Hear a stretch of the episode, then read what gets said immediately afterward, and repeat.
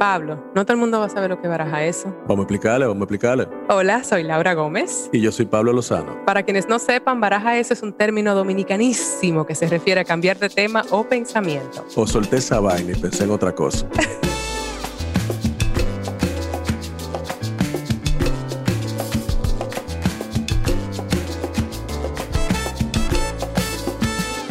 Pablillo, Hello.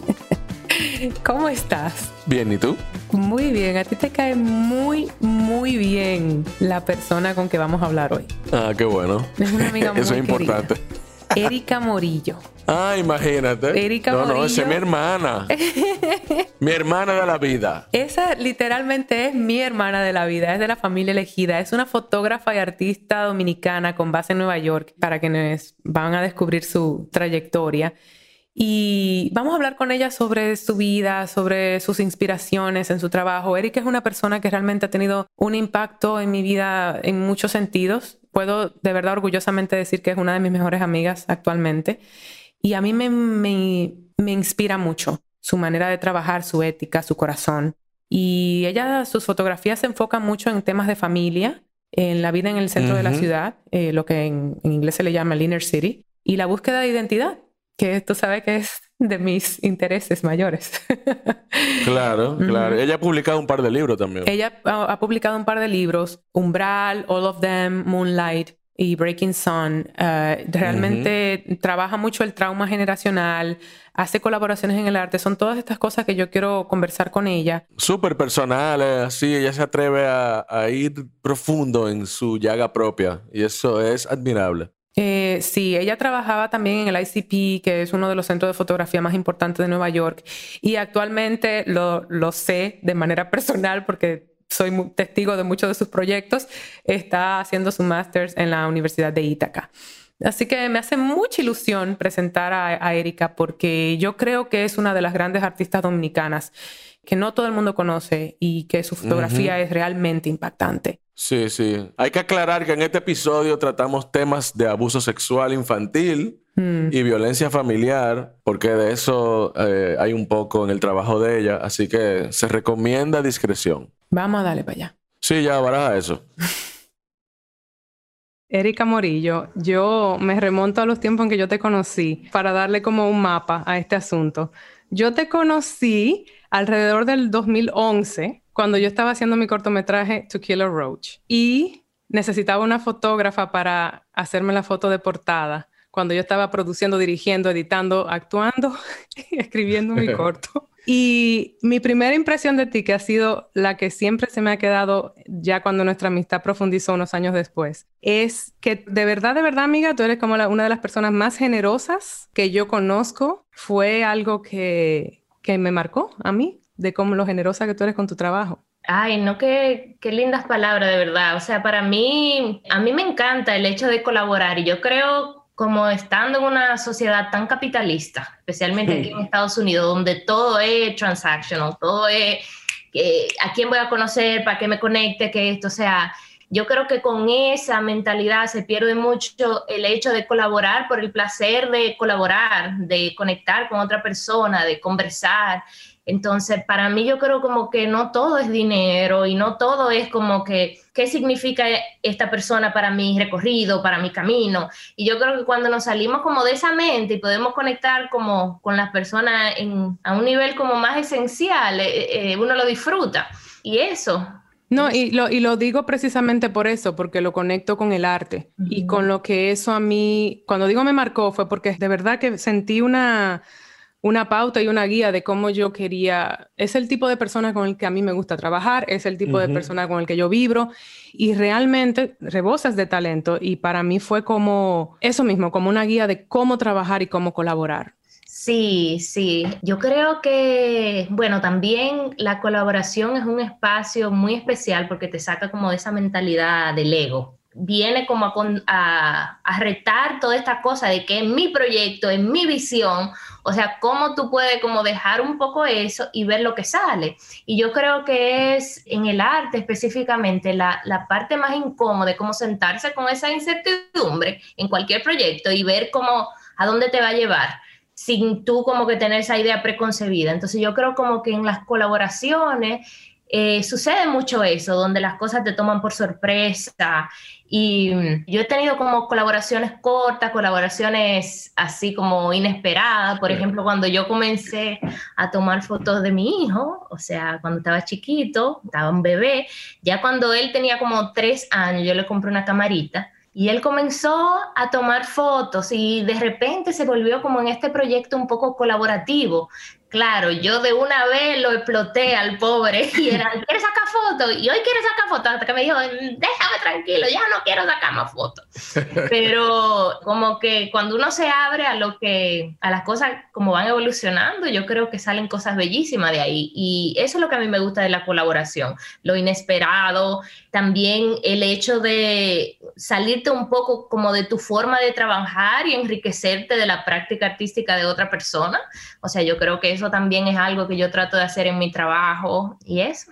Qué chulo. Y la verdad que eh, es muy agradable eso, como esa cosa de respetar los procesos artísticos del otro y al mismo tiempo yo dejarme ver, o sea, mi miedo al rechazo, mi miedo al abandono como artista, tú sabes, porque para mí por lo menos como artista yo parto de, mi lado roto, tú sabes, eso es lo que a mí me hace inspirarme. Entonces, cuando colaboro con otras personas que tengo que enseñar, no sé, lo que escribo o cómo veo algo, o eso a mí me da un miedo, pero al mismo tiempo hay gente que tiene unos procesos artísticos, que yo soy, por ejemplo, estridente, y hay gente que, tiene, que necesita concentración y que necesita, que, yo digo, mira, ¿por qué este tipo no me está hablando? Eh, no quiere saber de mí, no le está gustando trabajar conmigo y, y, lo que está buscando esa persona es realmente una concentración precisamente para darme también como algo, algo bueno, tú sabes. Y, y de, las colaboraciones yo he crecido muchísimo, o sea, yo también como que mi, mi vida ha sido esa, mano. Yo siempre arranco colaborando y después vienen proyectos que generan dinero, tú sabes, pero yo, yo he pasado años colaborando y creciendo y aprendiendo y mis relaciones más, más largas son esas.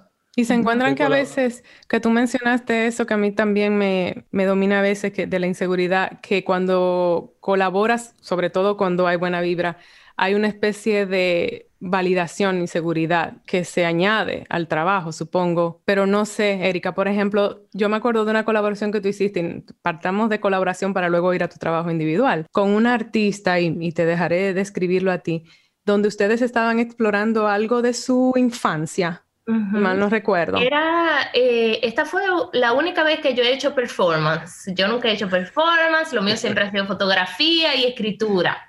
Entonces yo fui a esta residencia de artista en Nueva York y la persona que estaba, y yo fui con esta idea de editar mi fotolibro, terminar mi fotolibro, editarlo, entonces un proceso muy solitario, fui con mi idea preconcebida, yo voy a trabajar el fotolibro de mi hijo y eso es lo que voy a hacer. Y cuando llegamos, el director, en su visión de conectar a los artistas, me dijo, tú deberías conocer a Luz, es una artista también, es mamá, conversen, tal vez pueden hacer algo juntos, porque al final de la residencia uno tiene que presentar algo en lo que trabajó. Entonces, Lu y yo nos sentamos a conversar, una chica americana eh, de Rhode Island, y hablamos un poco como de, de nuestras historias y comenzamos a hablar de la relación de nuestros padres. Yo le dije que estaba haciendo este trabajo, fotografías a mi hijo y cómo el trabajo de cierta manera explorar su infancia era como regresar a la mía y a ese trauma, las cosas que pasaron. Ella también me habló como de traumas que pasaron en su infancia, no tanto traumas, sino hablamos como de estos recuerdos. Entonces yo conversé, comencé a contarle de unos recuerdos fuertes que yo tengo de la relación con mi mamá y le dije de una pela que ella me dio, que a mí me marcó mucho. Eh, una pela así como que, que, fue como lo que más me dolió, no tanto físicamente, sino como, ¿verdad? Y ella me habló, ajá, ella me habló de, del recuerdo que tiene más fuerte, más visceral de su mamá. Su mamá era bastante fría y ella se acuerda que un día cuando se mudaron de casa, estaba esperando al camión de la mudanza con la mamá, la casa estaba completamente vacía y ella estaba sentada en una en una silla y la mamá le estaba peinando el cabello, como en ese lugar abierto. Y ella me dice que ese es como el recuerdo más visceral que ella tiene de su mamá, como esa desconexión. Y a mí me pareció tan interesante estas dos mujeres, dos países completamente diferentes, teniendo de cierta manera una desconexión con la madre, pero de maneras tan diferentes. Entonces comenzamos como a hilvanar esto de cómo podemos recrear en un performance estos recuerdos que nos pasaron de niña. Entonces era una manera también como ese recuerdo se diluía eh, a un objeto. Entonces para mí fue la percha con la que me dieron. Wow. Para ella era el peine. Entonces nosotros comenzamos a hacer como, ¿qué tal si en escena hacemos eso, o sea, revisitamos esos recuerdos, también le agregamos otras cosas, por ejemplo, ella habló también de la relación que tenía con el padre, que el padre no le pegaba ni nada, pero como que le amagaba con la correa, cada vez que llegaba, como ah", entonces estaba como el hecho de la correa. ¿Y qué tal si al revisitar estos recuerdos los eh, reinventábamos o buscábamos una forma como de... Entonces, nada, hicimos un performance en el último día, fue como súper improvisado, donde comienza, eh, yo estoy sentada y ella me está peinando y luego eh, yo vengo con la correa y me pongo, ella retoma su silla, o sea, la silla donde yo estoy sentada y yo vengo con la correa y como que la memoria se activa otra vez. Y, y luego de recrear esto, Tomamos una frisa bastante como acolchada y entre las dos la cortamos, ahí todo en escena, y comenzamos a empacar estos objetos y empacarlos como un regalo y al final nos los entregamos. Mm. Y fue un momento como que todo, o sea, había una audiencia y todo el mundo estaba callado y solo se oían las tijeras y Entonces fue como un momento como tan yo no había vivido arte de esa manera. para mí era todo como cómo tú capturas un momento, cómo tú tomas una fotografía. Entonces,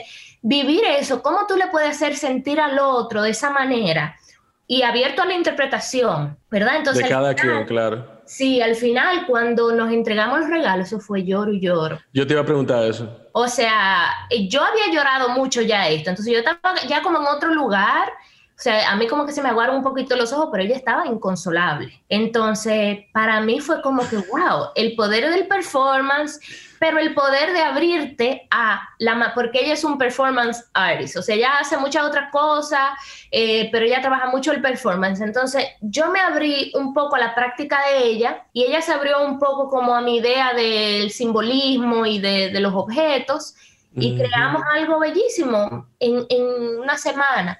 Entonces, esa es una experiencia que yo nunca voy a olvidar de cómo exponerte a la práctica artística de otra persona puede enriquecer la propia. Pero vale la pena decir que en todo este proceso, yo, por ejemplo, hablando de esto ahora mismo, me estoy sintiendo un poco culpable. Pero ¿cómo así culpable? ¿Cómo así? ¿Por qué? Bueno, porque la base de mi trabajo, al igual que tú, Pablo, viene mucho del dolor y del trauma familiar, especialmente en la relación con mi mamá. Y para mí es algo que me ha tomado muchos años trabajar y llegar al punto en el que yo estoy en la relación con ella, donde ya tenemos una relación. No es la mejor relación del mundo o la más, tiene sus limitantes, pero tenemos una relación. Entonces, el hecho de yo revisitar todo esto, que yo tengo las herramientas para revisitarlo y, y necesito hacerlo para mi propio crecimiento, pero no necesariamente las personas de mi familia quieren que se les recuerde o que se hable de eso. O tal vez lo interpretan como porque tú estás sacando los trapitos al aire. Entonces me ha traído muchos problemas con mi familia este tipo de cosas. Y cada vez que lo converso, tengo que lidiar con mis propios sentimientos de culpa de hablar de estas cosas, aunque fueron cosas que me hicieron a mí, ¿entiendes? Y que es interesante porque para mí como dominicana, observándolo como de una manera intrínseca de lo que es la, la cultura nuestra, tú dijiste la palabra clave, creo que dijiste lo de trapitos al sol. Y en la cultura nuestra dominicana se usa mucho de esas cosas no se dicen, ¿verdad? Las cosas familiares, las cosas personales. Y hay, cuando tú dices lo de la culpa, yo creo que hay algo muy genérico, sobre todo en las mujeres, de nosotras tener que mantener el pudor y no se dicen las cosas que... Entonces, así mismo se perpetúan, por ejemplo, secretos de familia que afectan a personas muy vulnerables, incluyendo niños, ¿verdad? Sí sabemos que están todas estas situaciones familiares y de un vecino que, que, que, tocó a una niña en la familia, pero eso no se dice porque hay que mantener... Y, creo entonces que, es una culpa como genérica. yo, yo lo veo de cierta forma que es como, viene de dos partes, viene lo que uno siente, la culpa que uno siente de exponer a la familia eh, pero también está el hecho cultural, por ejemplo, de la figura de la madre como una figura sagrada, o la familia como una entidad sagrada. O sea, que es algo también que tiene mucho que ver la cultura latinoamericana, esa unión se, eh, se conserva de esa manera, pero no necesariamente la familia siempre es el source of eh, nurture. No siempre, o sea, es algo que a través del tiempo yo en mi propia vida me he dado cuenta que en, en, mi familia no necesariamente que yo busco esos espacios de enriquecimiento. O sea, para mí, familia es el lugar donde yo estoy aprendiendo lecciones espirituales. Sí. esas, son esas son las lecciones más enriquecedoras. Yo lo que pienso es que todas las familias, todas, todas, todas, todas, tienen su lado oscuro y tienen su, su, su cuota de dolor porque todos los seres humanos somos entes contradictorios. Entonces, claro, eh, esta idea que tú dices de como la santificar esta cosa de la familia, de la madre, estos como inalcanzables que sirven para alimentar precisamente la frustración individual de cada quien de nunca alcanzarlo y de sentirse entonces un paria porque entonces yo no tengo esta cosa perfecta que supuestamente tengo que tener, son como eh, eh, herramientas que se han perpetuado para mantenernos en este estado como de, letargo emocional, ¿tú entiendes? Y yo creo que parte del despertar es yo abrazar mi imperfección familiar, ¿tú entiendes? La disfuncionalidad. la disfuncionalidad. Mira, por ejemplo, yo me acuerdo de un terapeuta que me dijo, yo, yo tenía una gran culpa que, que mi relación con mi padre, por ejemplo, era de una manera, ¿no? Entonces yo decía, pero ¿por qué que yo no puedo juntarme tanto con mi papá? ¿Por qué que siempre terminamos discutiendo? ¿Por qué que siempre...? Y, y, un terapeuta me dijo, oye viejo, pero mira, hay relaciones que son muy buenas de gente que se ve una vez al año. Y para mí yo me acuerdo que eso fue una cosa tan liberadora que yo dije, wow, yo puedo ver a mi papá una vez al año. Y, eso no quita que yo no lo ame, y eso no quita que yo no lo respete, eso no quita que... Y en base a eso, si tú supieras, hoy en día nos juntamos más y, y fluimos más, pero ya yo no tengo esa culpa que yo tenía de tengo que llamarlo, tengo que ir para su casa, tengo que, porque si no soy un mal hijo, si no soy un... Yo estoy escribiendo un, ensayo que se llama Mala hija, precisamente por lo que ha representado para mí estar en medio de regreso, ¿verdad? Porque estoy en casa por más tiempo ahora, después de la pandemia hice un, paso grande de venir a Santo Domingo por más, más tiempo y ha sido un reto eh, mi relación con mi madre, pero también el reto ha sido para mí reconocer no solamente esa parte de santificar a la familia, y, sino reconocer como un poco la disfuncionalidad familiar que yo negaba, me negaba a mí misma, porque realmente dentro de los cánones que hay, mi familia es bastante, dentro de lo que cabe, en mi mente, bastante sana. Pero es imposible, no, no existe la perfección. Y, reconozco que cuando me veo en un espejo a veces con mi madre y las cosas, obviamente esto es psicología one on one, las cosas que rechazo son las que no me gustan de mí. claro, si te pica, te aplica. en las que somos más parecidas y ha sido todo un reto. Y, eso me lleva ahora a esta parte sanadora del arte, Erika, porque mencionaste algo que para mí es como muy hermoso en el proyecto que hiciste con Lu, porque siento como que fueron un espacio de infancia, ¿verdad? Incluso como que se encontraron con su niña interior y, de repente la abrazaron y la aceptaron. ¿Cómo eso afectó tu, tu trabajo a partir de ahí y a ti misma? Porque dices, porque sientes culpa todavía, pero ¿cómo fue ese antes y ese después en tu trabajo? Yo creo que a partir de ahí yo me sentí que en realidad sí vale la pena esa honestidad. O sea, yo venía para darte un poquito de trasfondo. Eso fue en el 2018 y en el 2017 yo acababa de publicar mi primer fotolibro. Y el fotolibro lidia con esta pérdida de mi papá. Mi papá, bueno, para los dominicanos ya un poquito mayores, van, se van a acordar de esta historia del ingeniero que se perdió en el Pico Duarte durante el gobierno de Balaguer. ¡Wow! Ese era tu papá. Ese era mi papá y nunca apareció y nosotros crecimos con esta, o sea, yo crecí con esta idea de que mi papá se perdió en el Pico Duarte nunca apareció. Bueno, me idea de que... que eh, perdón, que no es una idea muy, nada normal dentro de lo que cabe. Tú, tú un vacío bastante grande con la ausencia del padre por, que nunca apareció, no fue que murió y tú tienes un cierre.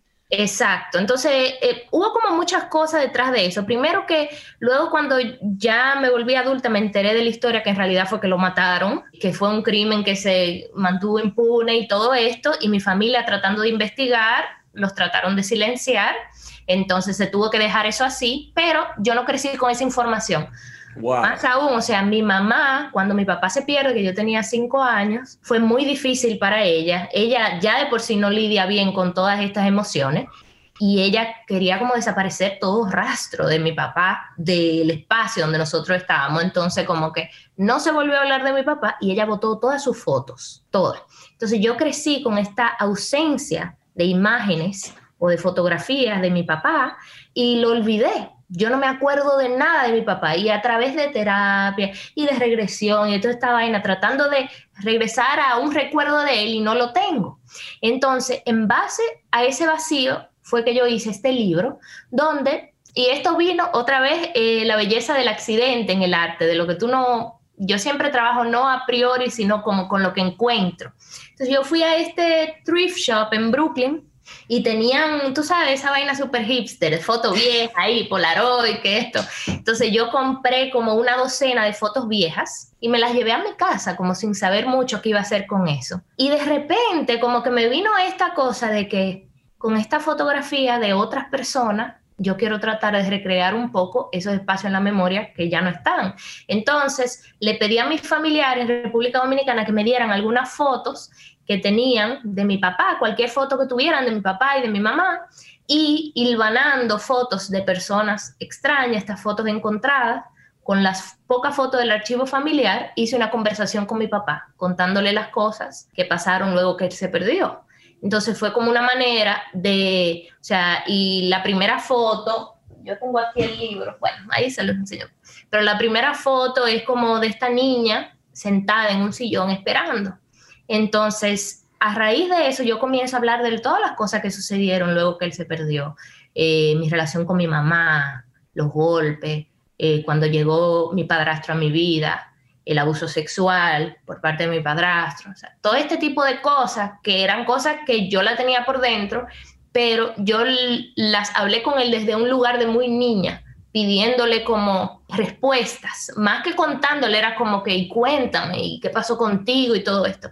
Y para mí hacer ese libro fue una catarsis enorme, porque antes yo no podía hablar de mi papá sin ponerme a llorar, o sea, era como un nudo en la garganta. Y luego que yo hice este libro, yo dije, quiero hacerlo en un libro y quiero exponerlo en un lugar y quiero como que sacarlo, como el acto de tomar el trauma y sacarlo un poco de ti, como que no llevarlo ahí como un peso. Y a mí eso me ayudó inmensamente, yo no te puedo decir. Y las personas conectaron mucho con el libro. Cada vez que lo leían se ponían a llorar o cuando yo lo presenté en República Dominicana, me invitaron para una feria del libro que hizo David Puig en, en Casaquien y, luego que lo presentamos, tuvimos como una pequeña ponencia ahí, eh, se me acercaron varias chicas a decirme. Sí, perdón, eso, sí, eso te iba a decir, que es que tu historia tiene mucha, mucho de lo que es la historia de, la mujer latinoamericana. Hay mucho en esa pequeña reseña que tú has hecho de, de abuso infantil, tú sabes, aunque no sea,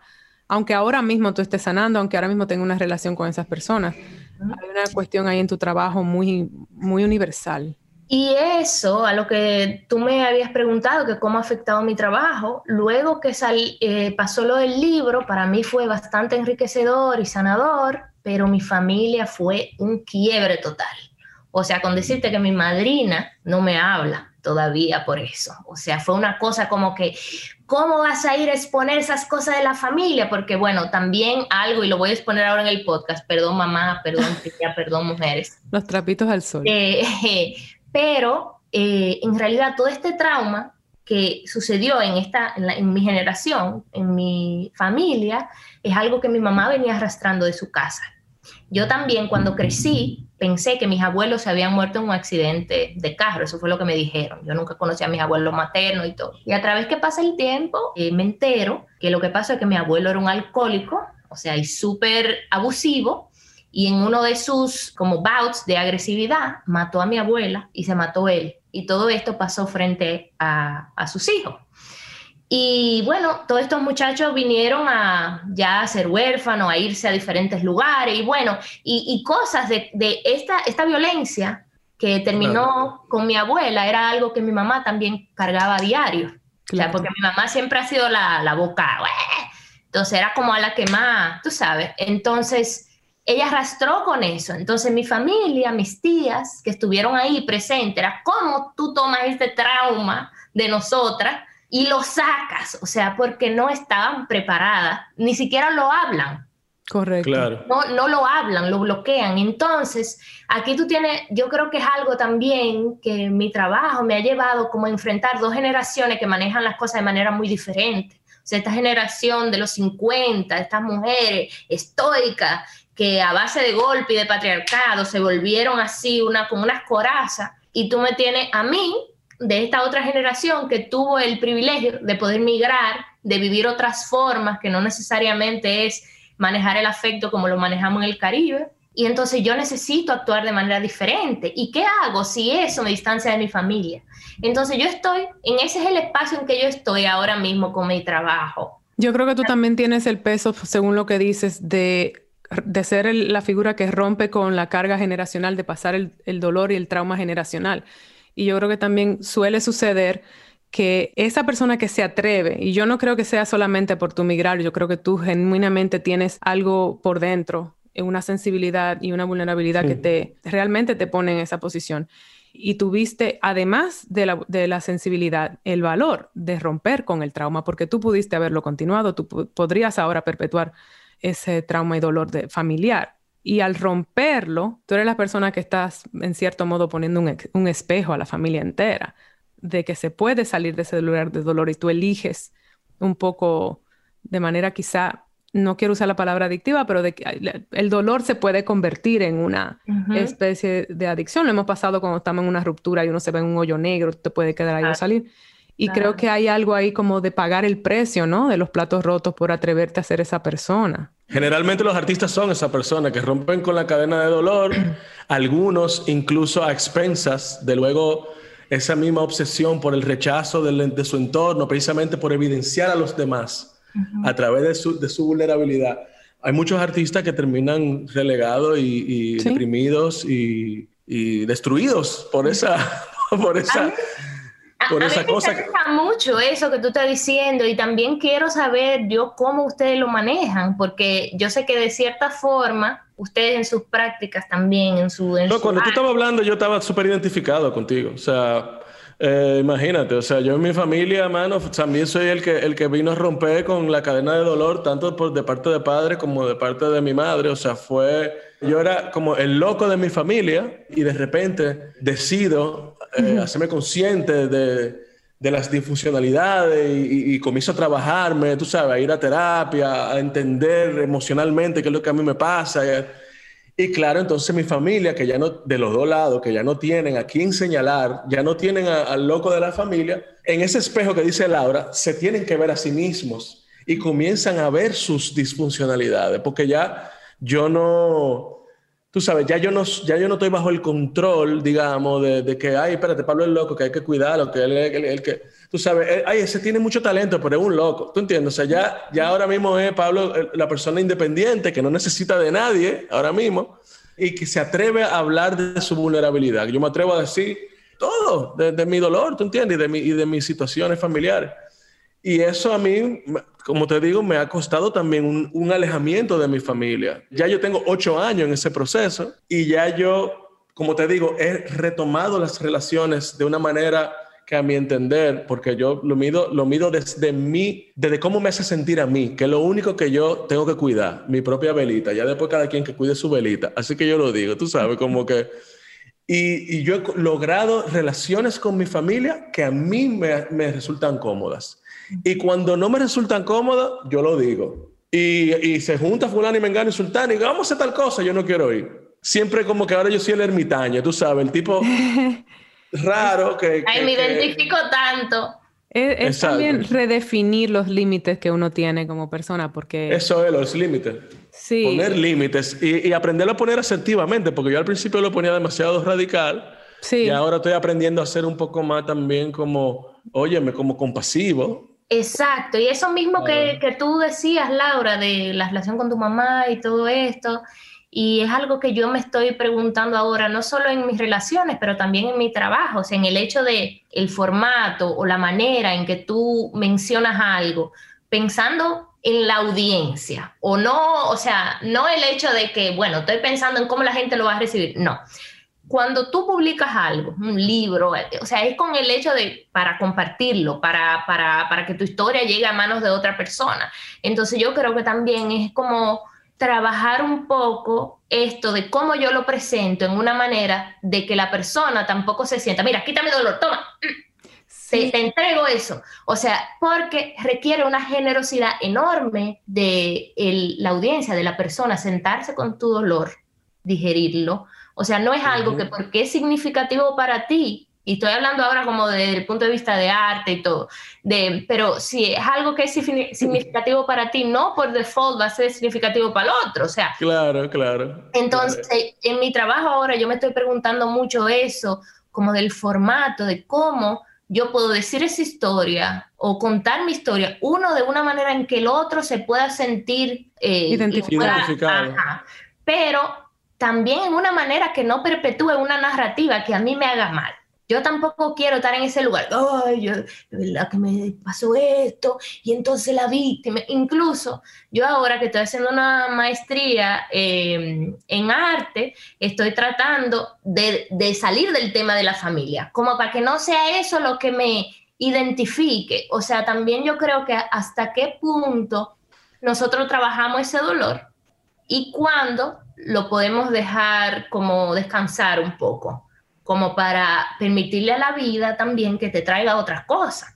Porque, y, y, es como ese, en eso que yo estoy ahora mismo, como en ese jueguito, me siento culpa, no quiero hacer trabajo de familia, pero todavía siento que tengo cosas que decir. Entonces estoy ahí, como quedándome golpe con, con eso. Es interesante. a mí me parece increíble que tú digas eso, porque yo estoy leyendo eso mismo. De, de, ¿Sabes lo que dice Robert McGee? El pana este que escribió la cosa de guion. El, el, Story, es, que es un libro que, que yo lo vuelvo y lo leo para acordarme de que de todo lo que a mí me falta como cineasta, O sea, yo, yo vuelvo de nuevo y lo leo y digo, que, ok, Pablo, tú no eres guionista, tú no eres cineasta, tú lo que eres un muchacho. Tú lo para castigarte, Pablo. Exacto, yo, lo leo como para aterrizar, tú sabes, porque es muy fácil en una isla tú pensar y que, oh, qué bien, estoy haciendo las cosas. No, mi hermano, falta mucho tiempo, mucho crecimiento. Pero bueno, el punto es que él habla precisamente de, y es el proceso en el que tú estás, Erika, y el o sea, es, que eso es el arte, o sea, hay un momento que la metáfora llega, ¿verdad? Hay, una, hay, un, hay un momento que está entre el quehacer del artista, lo que él llama el craft, el, la, la, experiencia vital, ¿verdad? Y la poética del arte. Y son como estas tres cosas que yo voy aprendiendo a dosificar como, como, como un alquimista. O sea, al principio... Yo llego con el corazón en la mano y mira que funciona porque viste tu primer libro, lo leen las mujeres, se identificaron, fueron y eso es el arte. El arte es un vínculo trascendental, atemporal con todo el mundazo, que, que, es la prueba, que es la prueba de que somos lo mismo. Porque, oye, me, claro, la universalidad del arte es la prueba de que nosotros estamos hechos del, del mismo polvo de estrellas, todo, ¿verdad? Pero entonces como artista ya tú has crecido como, como ser humano, esa metáfora se va a ir complejizando. y, también tiene que llegar un momento en el cual, tú sabes, hay un disfrute. Y eso es lo que él llama como el craft. Que él incluso dice que el quehacer enriquece el talento. Cuando ya tú tienes como, y, qué bueno que tú estás estudiando una maestría y qué bueno que, que ya esas técnicas nuevas tú las vas a poner al servicio de esta sensibilidad que tú tienes, que es impresionante. O sea, Laura y yo estamos de que o sea, tú estás hablando y nosotros estamos así de que... Eh, no, yo igual con ustedes también. Y, y es rico tener como, como estos espacios en el Caribe para poder conversar esto sin tener que ir a tomar una fría para salir de esos temas. O sea, de verdad, porque yo creo que en realidad, bueno, y, entiendo que esa fue mi, mi, realidad creciendo, o sea, yo no tuve como esos espacios de introspección, mucho en mi familia y mis amigos cercanos, que creo que en ese momento también fue como una bendición, eran personas súper ligeras, o sea, con carga emocional así, como que... Y era como que me sacaban de ese espacio, tan, estaban todo el tiempo sacándome de ese espacio, pero también yo creo que qué rico no poderse sentar y no sentirse, como tú dices, eh, Pablo, como un pariah, ahí como eh, soy aquí la persona lidiando con mis cosas, como que, conchale, algo que todos tenemos nuestra carga. Y qué bueno poderlo conversar y normalizar estas estas conversaciones con el otro. Y yo creo que algo que ahora mismo el contexto social está favoreciendo mucho. Igual, estamos como en un proceso de histeria y de todo. Todo está pasando Me Too, Black Lives Matter, o sea, estamos como ahí en, la candela. Y yo creo que el momento en que todo se está transformando para lograr que las cosas se vean diferentes. Dices algo que quiero tocar antes de que se me pase, porque fue para mí una de las cosas que más me afectan eh, de mi país que amo, pero que también me frustra. Y es una observación, simplemente. Yo estaba hace un año rodando una película que Pablo fue productor y estábamos rodando en las terrenas. Y esta no es la primera vez que me pasaba esto en Santo Domingo, esa observación, donde tú estás en uno de los lugares más bellos que hay acá, ¿verdad? Que la playa y todo eso. Y por supuesto, las terrenas tienen siete vidas. Yo digo, la terrena es un pueblo con siete vidas. Y era para mí muy interesante y sigue siendo que en la República Dominicana casi nadie se detiene a ver el mar. Y cuando estamos en la playa ponemos un musicón y otro y otro y otro, y hay musicones chocando entre otros, uno con otros. Y una bachata aquí, un, un, un reggaetón allá, un dembow allá. Cero espacio para escuchar las olas, que a veces digo, yo, soy, eh, yo sé que yo soy un bicho raro, yo sé que no es, pero en algún momento, yo digo, tanto buscar a Jesucristo en esta esquina, en esta esquina, y míralo aquí.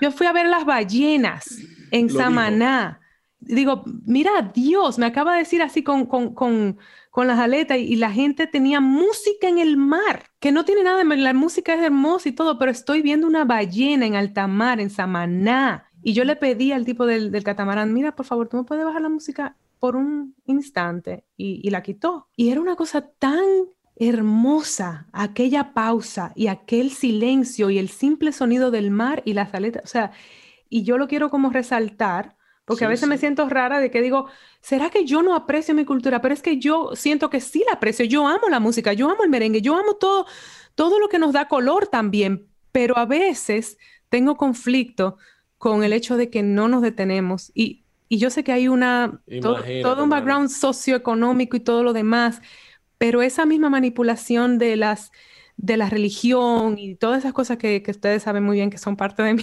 frustración con, la, con nuestro país me, me parece que lo tenemos tan...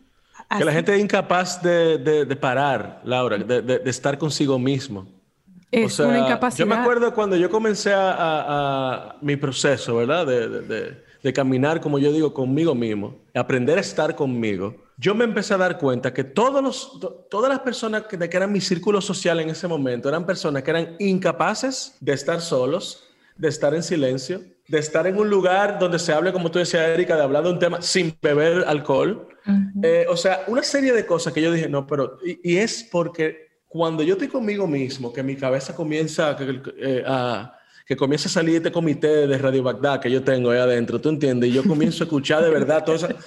Oye, eh, hay, hay, gente que no, que, que, no ha aprendido a aguantar, a, contemplar eso con amor y, se, y, le da miedo y, y prefiere evadirlo tú sabes, y eso y es lo que tú dices, o sea, tú diste en el clavo, ahí está Dios en el mar, en la inmensidad del mar, de la ballena, ¿verdad? y todo el mundo lo que está oyendo es un dembow y bebiendo Roma en un catamarán, ¿tú entiendes? O sea, y, y, y, ese, y ese parar, pensar y meditar, que es lo que dicen eh, los, los, padrinos, eh, a lo que yo escucho, ¿verdad? La, la, nueva, el nuevo círculo social que me acompaña ahora en esta vida que yo intento.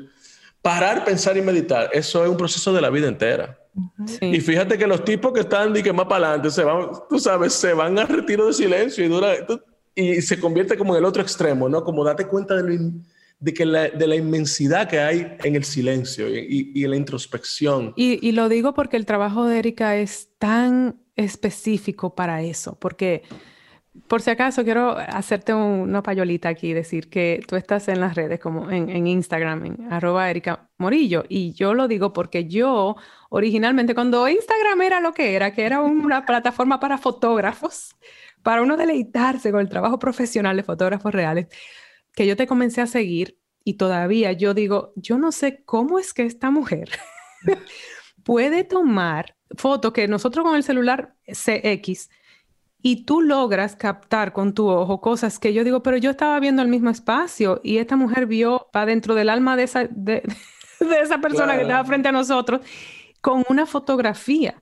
Y entonces me parece tan acertado, tú sabes eso que tú dijiste y que estamos hablando de esto de la meditación, porque tus fotografías son una especie de meditación. ¿eh? Tú tienes un ojo para esa vaina increíble. Gracias. Es extraño porque yo creo que mi interés inicial en comenzar con la fotografía vino como de esa ausencia de imágenes de lo que hablábamos, ¿verdad? Mm. Pero también luego fue como, se volvió un poder estar presente en el caos de Nueva York. O sea, mi fotografía comenzó con fotografía de calle. Yo estaba como muy inspirada por los fotógrafos de calle, neoyorquinos, que era como que tú estás en esta vorágine. Bueno, pues me voy a meter ahí con todo el mundo. Y era como un, ah, ah, ah, ¿verdad? Entonces, pero venía también de este lugar donde yo todavía estaba como muy joven y muy restless. Entonces era como esa energía callejera, ¿verdad? Entonces ahora, con esto de la pandemia, mi trabajo ha tenido como que, o sea, está pasando por un cambio tremendo, porque uno, esa energía de la que yo me alimentaba no está ahí. Y segundo, también eh, yo tomé una clase que me cambió mucho, esto de, de, cómo uno percibe el mundo, o sea, yo era como que yo podía tomar cualquier foto en la calle y no me importaba, o sea, con que la foto fuera buena, no importa qué, qué estaba haciendo la persona, era como que la foto. Y tomé esta clase de, fotografía documental con un profesor en el ICP que me marcó y él habló de su experiencia, él es un fotógrafo negro aquí en Estados Unidos, él habló de su experiencia de cuando pasó el, el, terremoto en Haití.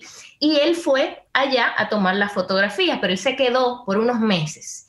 Y él antes, o sea, él iba a los hospitales y él antes de tomar cualquier foto le preguntaba a las personas, tú sabes, se aseguraba que estuvieran bien con tomar la foto. Y, él me decía que en ese proceso, que él estuvo ahí meses, él vio a estos fotógrafos, eh, primordialmente blancos o europeos, que iban, o sea, estaba la mujer ahí ensangrentado con la muchacha pegada en la teta o lo que sea, iba, tomaba la foto y se iba, ¿y qué esto? Y era como que tal vez tiene una foto maravillosa, pero ¿y el otro ser humano que está frente a ti? Casi una violación de espacio. Exacto. Entonces, aunque a mí ese proceso inicial de sacar esas fotos de calle me encantaba, yo ahora mismo siento que estoy en otro lugar donde yo no conecto con la fotografía tanto desde ese punto. Y con la pandemia, muchas personas me preguntaron, pero ¿por qué tú no has tomado fotos de la pandemia eh, y las personas en la calle? Yo cuando comenzó la pandemia en Nueva York y fui a tomar las fotos, a mí se me partía el alma, ve a, los muchachitos chiquiticos con la mascarilla, era como que un momento que yo lo sentía como tan doloroso y tan privado que yo no quiero estar ahí, tomando como desde esa vulnerabilidad. Entonces ahora yo estoy en este momento donde mi fotografía se está viendo como bien challenge, porque yo no estoy haciendo trabajo como yo lo hacía antes, que era de encontrar la foto en la calle. Entonces ahora es como que repensar la fotografía y repensar la imagen de otra forma. Entonces ahora lo que estoy haciendo más es escribiendo y cómo traer esas imágenes a la página un poco y ver cómo la fotografía me vuelve de alguna forma, o sea, cómo vuelve a mi vida, porque ahora mismo está casi inexistente. Mi Déjame hacer... que yo le saque foto ni, ni que lo maten. Verdad, porque está en la adolescencia. Déjame hacerte una pregunta que me da curiosidad personal, una pregunta egoísta. Dices eso y me trae a colación el hecho de que, de hecho lo escribí en mi diario el otro día porque tengo como más de un año, sin, yo tengo más de un año sin trabajar, básicamente, ¿verdad? y después que el, que el show se acabó, Orange is the New Black, ustedes dos saben un poco de eso, yo tuve una crisis sin darme cuenta porque yo no me estaba dando cuenta, yo me pensaba muy preparada para eso, yo pensaba que, y, y de verdad siento que era el momento que la, yo estoy contenta que la serie se acabó, pero yo no estaba preparada después de siete años para ese proceso de de repente no tener no solamente trabajo, sino como, oh, o sea, yo no tengo un trabajo automáticamente, o oh, como, y tener que lidiar con las diferentes identidades que ese show nos proveyó, ¿no?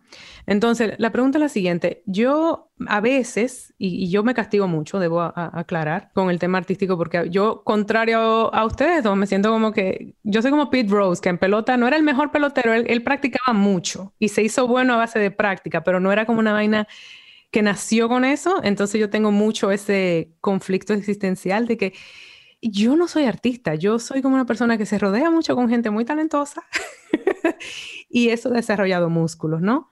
Entonces, en este proceso de la pandemia, me vi, y ahora que tú mencionas eso, no actuando y de repente estoy escribiendo más y siento, contrario a ti, que tú estás diciendo, estoy reexplorando mi, mi, mi terreno, estoy, de repente, oh, y yo soy actriz, o sea, tú y yo no te oigo diciendo eso, tú te sientes, tú eres fotógrafo, aunque tú dures meses, un año sin tomar una foto, tú estás explorando otros territorios. Así te sientes o te da esa inseguridad de repente. Bueno, mija, primero que tú dices, yo creo que tú me ves más como fotógrafa que como yo me veo. Yo a veces ni sé lo que yo soy.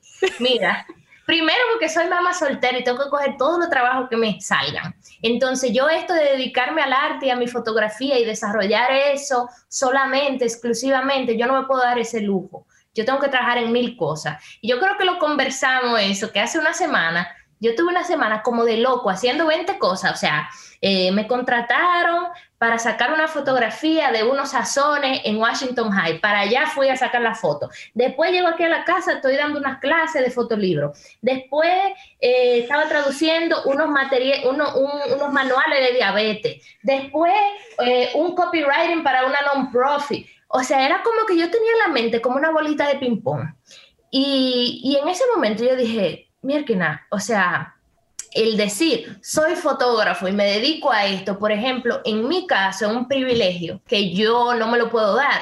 Y al principio yo me sentía tan mal con eso, como que me sentía que tal vez yo no tenía el talento suficiente para push it all the way y ser como una fotógrafa que todo su ingreso dependiera de eso. Eso significa sacrificar, por ejemplo, tiempo con mi hijo. A mí se me han presentado oportunidades que me dicen, vete a Latinoamérica, toma fotos por par de meses. Yo no puedo y no lo voy a dejar par de meses. Entonces, son cosas que yo he sacrificado y ahora mismo yo soy como una mezcla de muchas cosas. Y con el tiempo, yo he entendido que eso es algo bueno y que es algo también que a mí me parece un poco liberador. Si yo me quito ese estigma de que tengo que ser artista, o sea, tengo que ser fotógrafa, o sea, yo creo que primero nos limitamos mucho con las etiquetas, sí. porque tenemos muchísima eh, forma de expresarnos. O sea, no necesariamente, o sea, el decir soy fotógrafa, y si yo quiero mañana decir soy performer, y si mañana yo quiero decir, eh, qué sé yo, soy escritora, o sea, yo creo que en realidad es como mantenerse abierto a las experiencias que a ti te hagan crecer y yo quiero mantener abierta experiencias que me hagan crecer, que no tengan que ver con el arte. Si a mí me dan un trabajo en una panadería aprendiendo a hacer pan y a mí me gusta hacer pan, yo lo voy a coger haciendo pan. Eso y no me gusta. Me voy a contar que, que, ah, ahora la fotógrafa está haciendo pan. No eso, me, eso a mí me encanta de ti. Es una de las cosas que yo quiero emular, porque realmente yo creo que yo lo que hice fue que creé una identidad tan fuerte, irónicamente, con mi carrera, o sea, con, con la primordial ahora escribiendo me divierto muchísimo, siento que me permito equivocarme más. Pablo sabe que estoy, ustedes los dos saben, estoy en medio de escribir un guion y yo debo un año, eh, más de un año en esta vaina y digo, yo no me castigo tanto con eso que con la otra. Y yo creo que es por eso, es como el hecho de haberme creado una identidad y como Pero que... mírate aquí, reinventándote. Sí, yo, yo, creo que la palabra es que nosotros somos el resultado de un montón de procesos.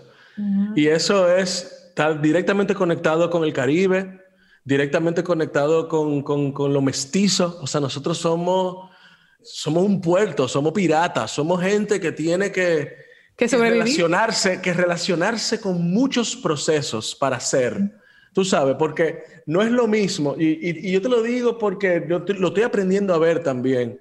Yo tengo mucho talento social de conectar gente, igual que tú, por ejemplo, Laura, que co conecto gente, hablo con gente, me gusta levantar proyectos, levantar fondos, y eso es una parte que no tiene nada que ver con el arte.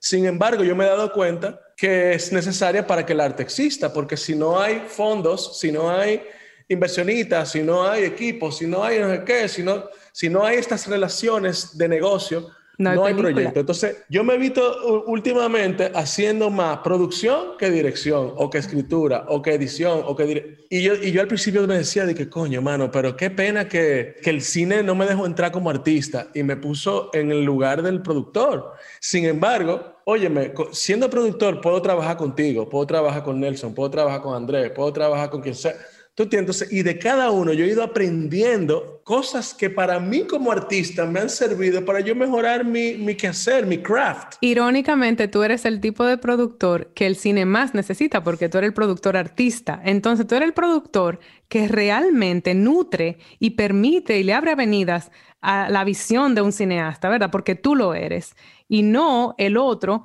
que no tiene ni idea de lo que es el arte y que viene y le dice a un Francis Ford Coppola que no puede contratar a Michael a Michael Corleone, como Al Pacino como Michael Corleone, porque quién es ese tipo. Y, o sea, no, no tiene visión de respetar. Yo he aprendido, yo, he aprendido yo hice la paz con eso, con, con ese lugar que a mí me ha tocado tener. Entonces, y, y he crecido, cuando hice la paz con eso, pude crecer. Y le invertí años. Yo le invertí cuatro años. O sea, yo dejé todos mis proyectos creativos, lo puse a un lado y empecé a trabajar en los proyectos de mis amigos y de mis amigas y invertí mi tiempo en, en, estas cosas de negocio, de aprender a hacer un presupuesto, de... Y yo toqué fondo, mano. En un momento dado, yo me acuerdo que estábamos en un festival en Europa y yo fui con un director, ¿verdad? Y estamos ahí, no sé qué. Y, y yo sentí esa atención concentrada en esta persona y nosotros los productores como en un lado, como en una esquina, así como una cosa. Y a mí me dio durísimo eso en mi ego de, de, Michael Jackson, ¿tú entiendes? Porque yo digo, coño, pero yo soy Michael Jackson. Entonces una cosa de como que poner el ego al lado y tratar de hacer lo mejor que yo puedo con las oportunidades que me trae. Y, yo creo, ahora mismo, yo prefiero tener esa energía disponible para yo poder pasar tiempo con mi hijo, para yo estar presente aquí en la casa, aunque yo veo fotógrafas de mi edad que viven de residencia en residencia, ¿entiendes? Que están haciendo proyectos, que se van a este país, que esto. Cuando yo quedé embarazada, por ejemplo, que estaba haciendo mi primera maestría, yo me iba a ir un semestre a Sudáfrica. Nunca pasó. Después me ofrecieron unos trabajos con ONG para ir a Latinoamérica, tomar fotos por meses. Tampoco pasó. Hubo oportunidad, un camino que yo no tomé. Pero coño, mire, el camino con mi hijo, a mí es lo que yo siento que me ha ayudado en mi proceso personal. Y eso, o sea, no todo es como que sacar a luz el proceso, el, el, proyecto artístico. O sea, el proyecto más importante es el de uno, la vida, el, el, ese balance. La vida, sí. Yo creo también que eh, me encantan estos espacios donde podemos reflexionar. A veces estamos haciendo un trabajo interno para llegar a un lugar, pero hay como olas en la sociedad y en la cultura que te llevan por otro lugar. Primero en una sociedad capitalista que todo es project oriented. ¿Cuándo tú vas a tu próxima Totalmente. No, eh, pero tú no estás visible en las redes. ¿Y qué tú has hecho que te veo tan ausente que no? Hay que tener una presencia en redes ahora. o hay que, o sea, todas esas cosas también te agregan como una un sentido de urgencia que no es propio a tu trabajo. Mira el nuevo álbum de Fiona Apple. Esa mujer tenía 10 años sin sacar música y esas nuevas canciones de esa mujer vino, Blue My Mind. ¿Quién sabe lo que estaba haciendo Fiona Apple en 10 años? Pero coño, llega con su mismo, y también está esta idea de que los procesos de hibernación o los procesos de inercia eh, te destruyen como artista, o ya tú no eres artista. O sea, tú tienes una sensibilidad, esa sensibilidad no se va a evaporar porque tú no estés produciendo. Y no hay que ser un genio. Yo, yo quería decir eso también. Cuando yo entendí que yo no tenía que ser mejor en nada, eso también me quitó mucho peso de encima, porque yo me, quedé, yo me crié que yo tenía que ser el mejor del colegio, yo tenía que ser el mejor que sé yo qué, porque si no, a mí nadie me iba a querer. ¿Tú entiendes? Por, por, precisamente porque mi, mi, papá y mi mamá se divorciaron cuando yo tenía cinco años. Entonces, el patrón que yo desarrollé para, para eh, que yo entendía que, que, era lo que demostraba lo que yo valía, era eh, a través de lo, que yo, de lo que yo hacía. Y eso es un patrón que yo he repetido toda la vida. Y cuando yo entendí que en un momento de mi vida, hace ocho años, que toqué fondo, que tenía dos años sin trabajar, que no podía con mi vida, que estaba metido en, en fiesta y en pérdida de tiempo y no podía conservar dinero, que a mí me dijeron, oye Pablo, pero pide ayuda. Y yo me di cuenta que yo podía pedir ayuda y que me, y que me le iban a dar yo sin tener nada, tú sabes, no, no porque yo tenía nada que ofrecer, sino porque realmente había gente que, que ya había pasado por ese proceso y que lo habían superado yo dije, wow, mano, yo no tengo que ser mejor, yo puedo ser parte de algo. Y óyeme, y eso a mí me quitó un peso de encima enorme. Tú comenzaste hablando aquí diciendo, oye, ese, ese self-awareness, quiero escuchar a las mujeres, porque siento que estoy todo el tiempo con esto y quiero escucharla, o sea, coño, qué, qué lindo ese lugar como de, de, de, de, recibir, de nutrirse, en vez de estar dando, dando, dando, dando todo el tiempo, o sea, o produciendo, o sea, un lugar donde el otro es el regalo también. no es también lo que uno da. O sea, esta conversación con ustedes como el regalo. Pero entiende, es difícil cambiar el chip, porque yo creo que es un chip que está ahí socialmente. Oh, pero claro. Entiende, entonces eso es lo lindo de estos espacios que cuestionan como ese default con el que trabajamos. Yo, yo quiero decir que yo siento que esta es la parte uno de nuestra entrevista con Erika. Tenemos hay, que volver, a hacer otro, que, que, hablemos de su trabajo, porque la gente, métase en su Instagram para que ustedes entiendan con quién es que estamos hablando también. Y, y es verdad, tenemos que volver a hacer otro, otro encuentro contigo, Erika. Yo siento que tú tienes, eh, o sea, yo creo que las conversaciones pueden ser como por, por capas y por temáticas, porque lo que estamos hablando ahora, yo creo que casi que amerita otra hora y, y continúa. Yo siento que podemos continuar apreciándolo la, versión. lo estoy diciendo en serio. Vamos a asumir que hasta la parte 1 con Erika Morillo, nuestra amiga, pero sobre todo una gran artista, o al revés, una gran artista, pero sobre todo nuestra amiga. Funciona de las dos maneras. Exacto. Ay, no, eh, me ha encantado. estar al final terminamos hablando de meditaciones sobre ser artista. Y qué lindo. Si viene esa intensidad, esa cosa, esa, esa mala onda, que baraje eso. Exacto, exactamente. Buenísimo. Gracias por estar con nosotros. Gracias a ustedes, los quiero mucho, un abrazo. Chao.